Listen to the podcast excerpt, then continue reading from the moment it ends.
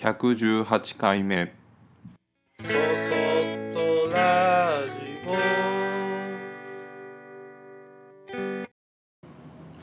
皆さんこんにちは。こんばんは。そそっとラジオ木又俊吾です。えーとそそっとラジオを始めて、えー毎週必ず更新をしてたんですけど3週間ぶりの更新です。えーめちゃめちゃ 忙しかった。ちょっとさすがにこの時間すら取れないぐらいの感じでなんとかそれが終わったので更新しようかなと思います。ちょっとこの3週間の間に我が家には子猫が1匹やってきて今その子が近くをうろちょろしてます。え今日は販売戦略の、えー後編最終編ですね。前回その、えーマーケティングをしてる子たちからそういう話いろいろな話を聞いたりしてっていうところでしたがでその次の日東京出張の、えー東京出張の終わりの日にもあのもう一方お客さんで商品が欲しいという方とお会いしてあの販売をしつつちょっとお話をしてたんですけどで、まあ、前日にそうやって僕のやつが簡単に買えないということを褒めてもらったみたいな話をするとその方も同じようなことをおっしゃってくれてなんか僕のカトラリーを福岡のあるカフェが使ってるっていうのをインスタグラムで見つけてくれてでこれすごい可愛い欲しいと思ったけどそこがそれが誰のものなのかっていうのがいまいち分からずでそれでもまああのいろんなの見ながら調べつつ他の、まあ、楽しみながらってインスタグラムをやってると、まあ、ある時にこれが僕のものだということに行き着いてでその方は、えー、と東京でお会いしたんだけど福岡の方でで僕がその東京出張をする前の週にちょうど福岡で展示をしてたんですね。でその福岡の展示をしている場所がその方の実家から徒歩圏内の場所で「ああここ知ってる。実家だったら行けたのに」みたいなことも思いながらオンラインでも販売してないしあどうしよう欲しいなと思っているところに僕の東京出張の、あのー告知を見てでそれでもう絶対絶対っていう感じででなんか話を聞いてるとあの久しぶりにまだ小さいお子さんがいらっしゃったので、えー久しぶりになんか一人で、えー鎌倉の方から、えー六本木でお会いしたんですけど六本木でまで出てきてなんか久しぶりに都会に出てきましたみたいな感じのことをおっしゃってましたけど。でなんか最近僕のカトラリーを、えー買ってくれる方とかあの初めて見れたみたいな方の話を聞いてるとなんかどこどこのカフェで見てお店の方に聞いたら僕のだったっていう話とかを聞くようなことがちらほら出てきてて、まあ、中にはそうやってこう、えー買ってくれてることを僕自身が知ってることもあったりするんだけどそうじゃなくてあのお客さんとして買ってくださってそれをお店で使ってらっしゃる方がいるというようなことが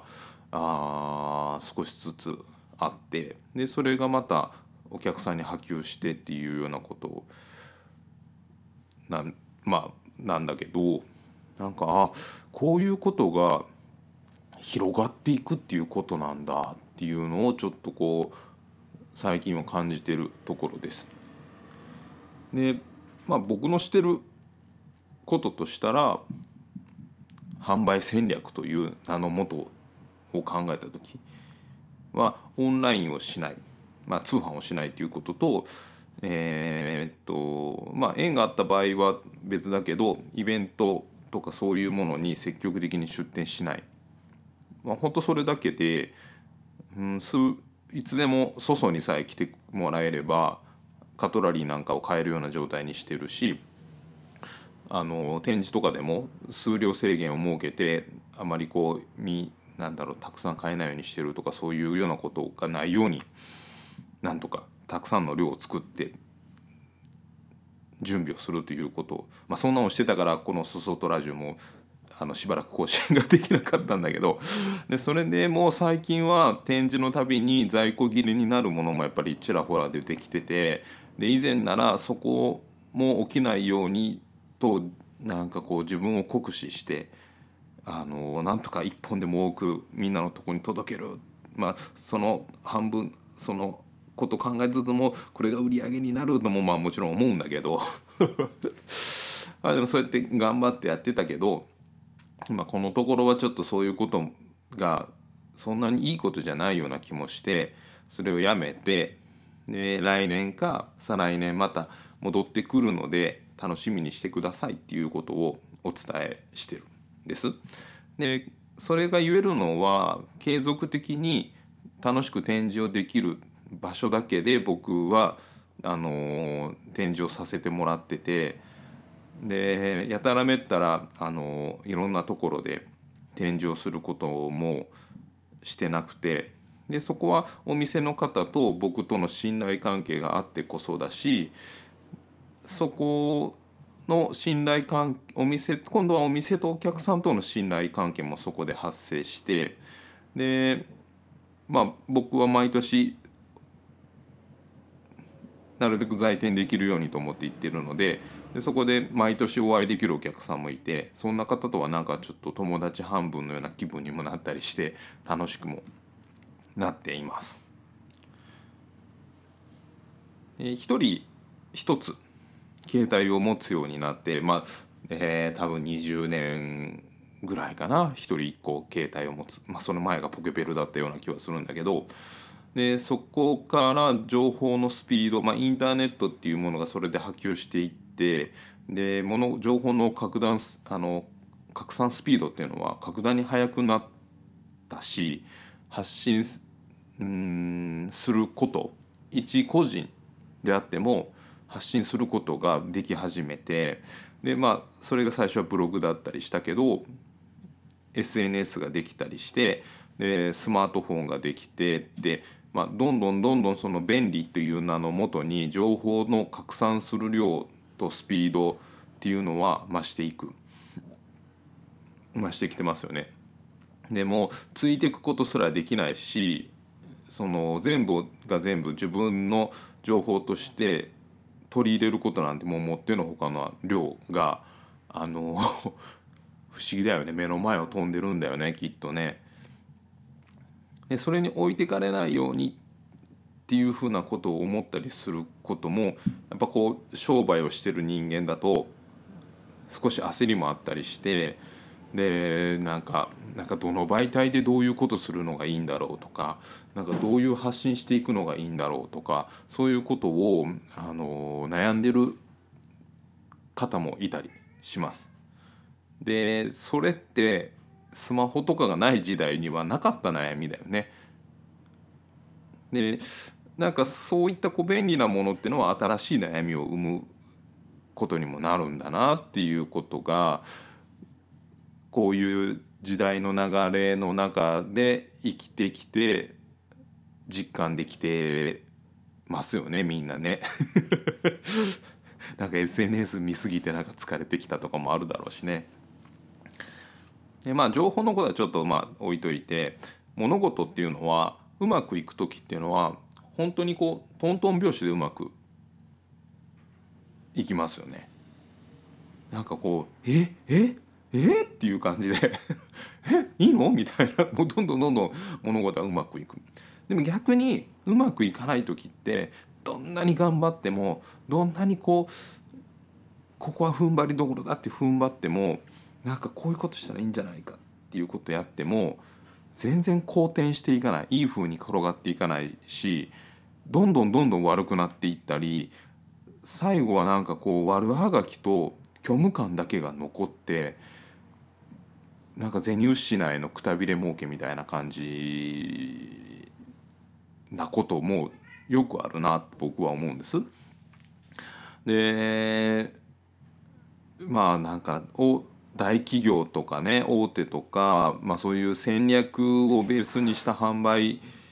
スタイルのところは意図的に仕掛けていろんなことを上手にやっていくんだろうけども、あ、一個人でやってる人間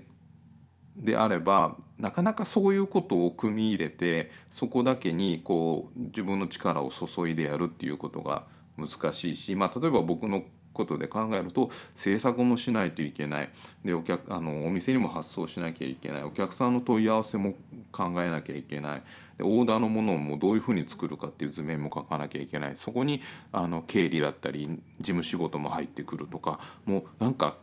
一人でね、いろんなことをしないといけないってなるとやっぱりデータとか情報だけにかぶりついて何かをするってことがすごく難しいしそんなことが楽しくてこういう仕事してるわけじゃないし、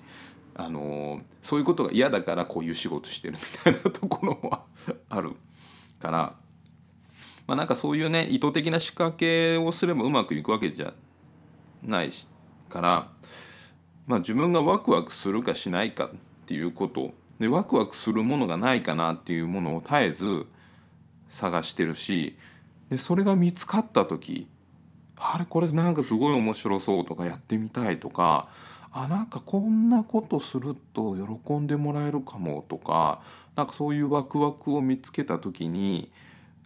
それが仕事になるとか売り上げになるとか宣伝になるとかそういった効果のことは置いといてただただ楽しいからやってみたいって言ってチャレンジしてみるようにしています。でその中でなんか火種のようなものになってそこに小さなコッパとか焚き木を入れていって火を大きくするような感じにすることもあるしでその場でそうやって大きくなるものもあればどんなに頑張っても鎮火するものもあるんです。で鎮火して消えてるなと思ったのに数年後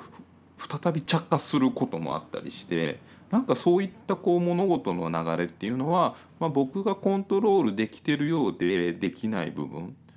でコントロールできない部分っていうものはコントロールしようとしないことが一番大切でその場その場であったことに合わせて、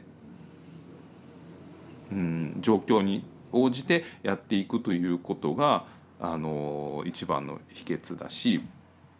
多分必要とあればその時にしっかりと何らかの結果が残っていくものが後々あこういうことだったんだって気づくことにもなったりするんだなとも思います。で僕は通販をしないっていうことにしててイベント出店とかも本当にあの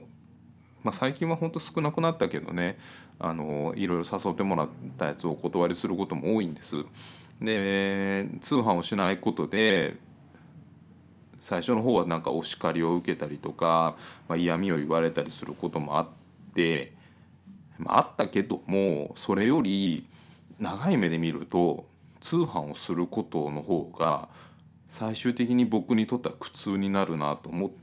たからやらなかったんです。もちろん売り上げのこと考えてやっといた方がいいなと思った時もあったんですけどまあいっかみたいな。本当まあいっかぐらいです。絶対しないぞとかっていう感じよりかは、うん、やっぱでもなんかなまあいっかみたいなそんなそんな気分でやってなかったんです。そしたら最近になって言ったら若い世代とか、まあ、そういう若い世代だけじゃなくとも通販をしないということに対してすごくいいって言われることが本当に増えたんです。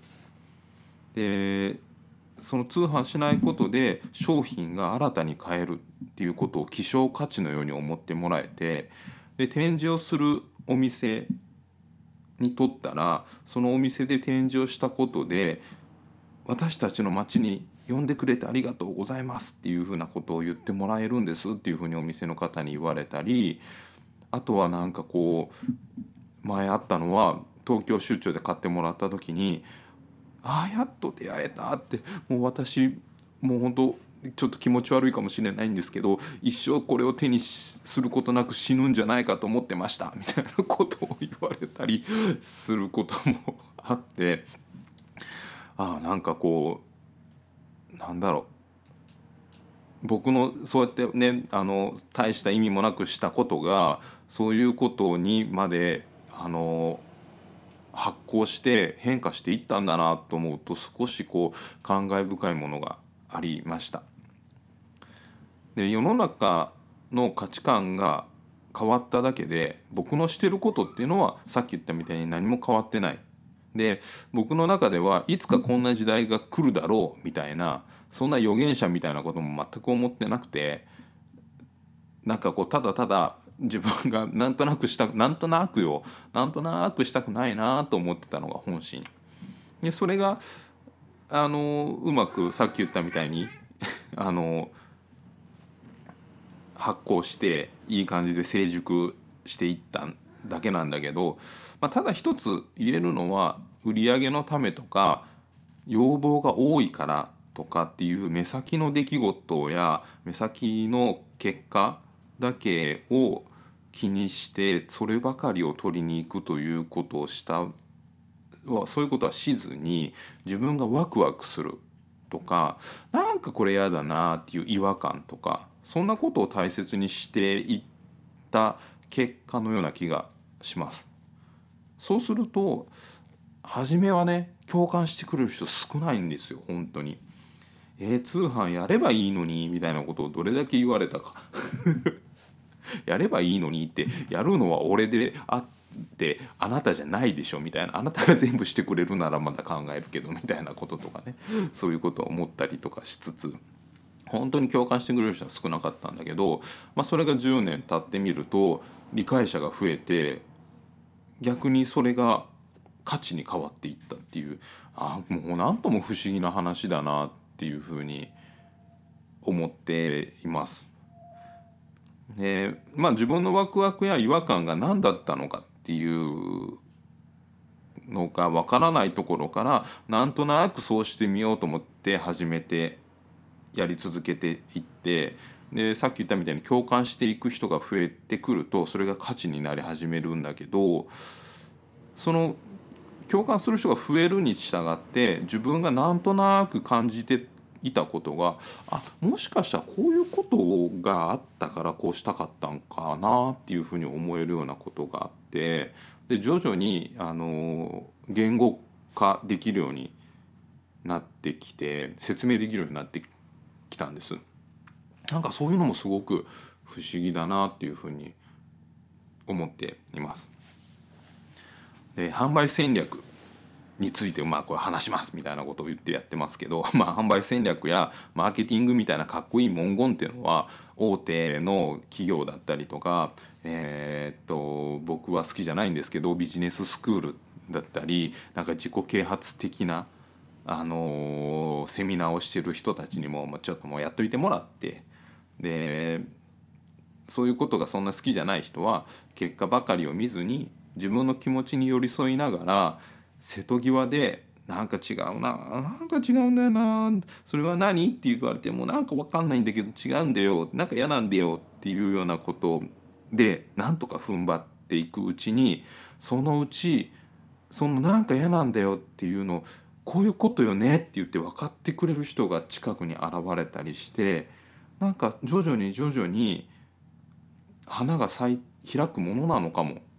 しれないなっていうふうに思った東京出張だったりここ最近の出来事で。でそれはまあ仕事というものを通して今ずっと話してきてはいるんだけど生活っていうこと暮らしということに置き換えてみても周りの情報を取り入れることばかりしてるけどもっと大事なのは自分の気持ちがどうなのか。なんかみんながしてるから便利だから時短だからコスパがいいからっていうそういったこう誘い文句に自分がただただ乗っちゃってそれでやってるだけなんじゃないか。それよりも自分はコスパは悪いし時間はかかって地味なんだけどこれをしてる時がすごい楽しいっていうそういう実感を得ながら時間自分の時間を過ごせた時って人間不思議と疲労感もなく満足度だけが残るんですよね。なんかそういった時間を自分の生活の中で少しでも多くなるといいんじゃないかなっていうことを思いました。はい、えーここまでです。えー、そそっとラジオでは皆様からのご意見ご感想をメールにてお待ちしております。メールアドレスは soso アットマークグッドの G ポイントの P 数字の53ドット net そそアットマーク gp53.net こちらまでお待ちしております。それではまた次回。